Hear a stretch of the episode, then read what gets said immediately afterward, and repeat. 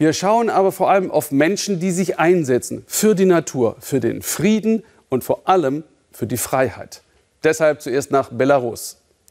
Heute gingen erstmals, seit er die Wahl wohl gestohlen hatte, Anhänger von Lukaschenko auf die Straße, organisiert vom Staatsapparat. Und auf der anderen Seite erneut rund 100.000 gegen ihn.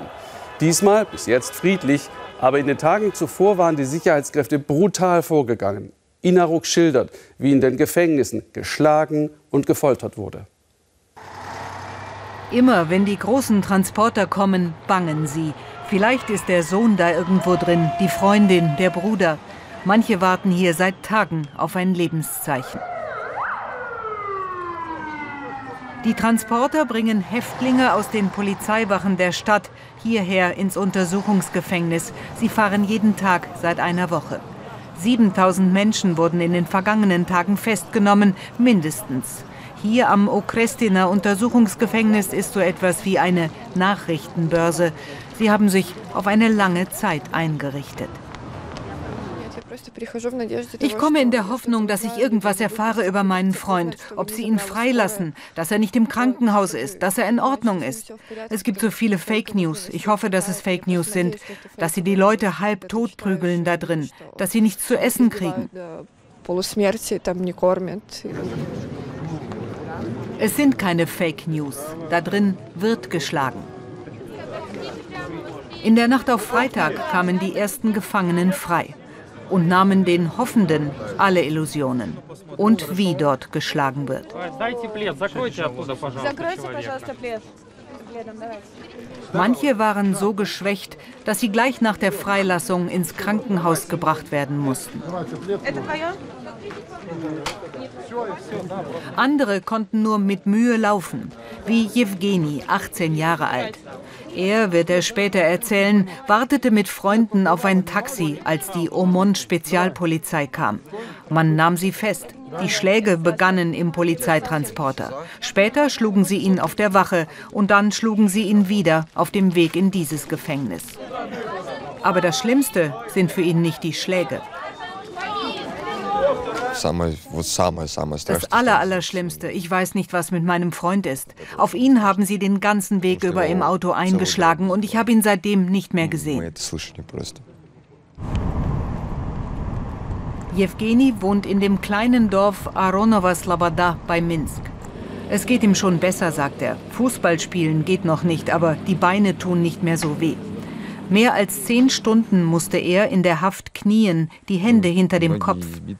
Mit Knüppeln haben sie auf die Beine geschlagen.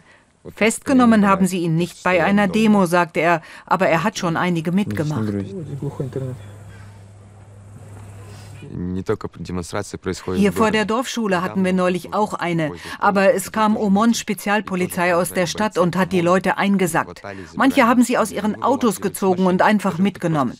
Und trotzdem, die Leute haben jetzt Hoffnung auf eine Zukunft какая-то у народа появляется надежда на какое-то будущее. Wenn Sie ihn noch einmal bei einer Demo erwischen, haben Sie ihm gesagt, drohen ihm 15 Jahre Haft. Ich gehe trotzdem wieder, denn alles andere ist doch nicht richtig. Man muss bis zum Ende stehen. Es ist nicht richtig, wenn das eigene Volk geschlagen wird, wenn die Polizei einen schlägt, statt zu beschützen. Das ist doch kein Land. Это уже не страна. Nichts ist mehr wie früher in diesem Land. Auch im Nachbardorf demonstrieren sie jetzt. Weiß und Rot, die Farben der Opposition. Was sie in Minsk können, können sie hier auch. Živje Belarus rufen sie, hier wie überall im Land. Es lebe Belarus. Jo Angerer ist unser Korrespondent in Belarus, derzeit in Minsk. Jo, wie lange werden denn Lukaschenko und sein Militär die Proteste und Streiks noch zulassen?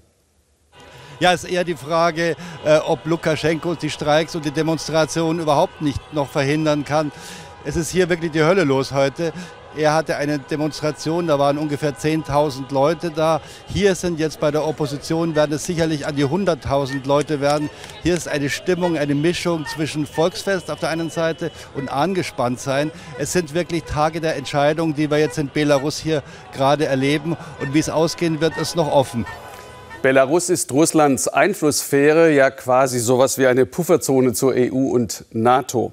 Aber Putin schätzt Lukaschenko nicht besonders, weil der sich ihm gegenüber oft widersetzt hat. Jetzt hat Lukaschenko quasi um Hilfe gebettelt. Wie wird Russland denn reagieren? Noch steht Putin hinter Lukaschenko, aber der Kreml hat auch schon klar deutlich gemacht, Truppen würde man nur dann schicken, wenn es Bedrohungen von außen geben würde. Also wenn irgendjemand versuchen würde, hier einzumarschieren, das steht natürlich nicht zur Debatte. Putin würde aber keine Truppen schicken für die innenpolitische Auseinandersetzung. Also es wird eng für Lukaschenko. Danke, Jo Angerer. So viel Mut in Minsk. Ja, und die Belarussen sind ja Freunde Russlands. Eine militärische, ein militärischer Einsatz würde dieses Klima natürlich verändern. Die Einschätzungen von Jörg Angerer haben wir kurz vor der Sendung aufgezeichnet.